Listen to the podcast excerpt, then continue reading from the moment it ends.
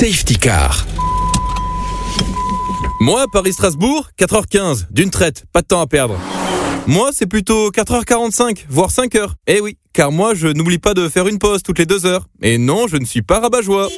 L'hypovigilance, le fait de perdre de l'attention au volant, voire de s'endormir, reste l'une des premières causes de mortalité sur autoroute. Et pas besoin d'être médecin pour reconnaître les premiers symptômes, il suffit juste de s'écouter. Paupières lourdes, nuque raide, bâillement fréquent, difficulté à se concentrer, besoin incessant de changer de position.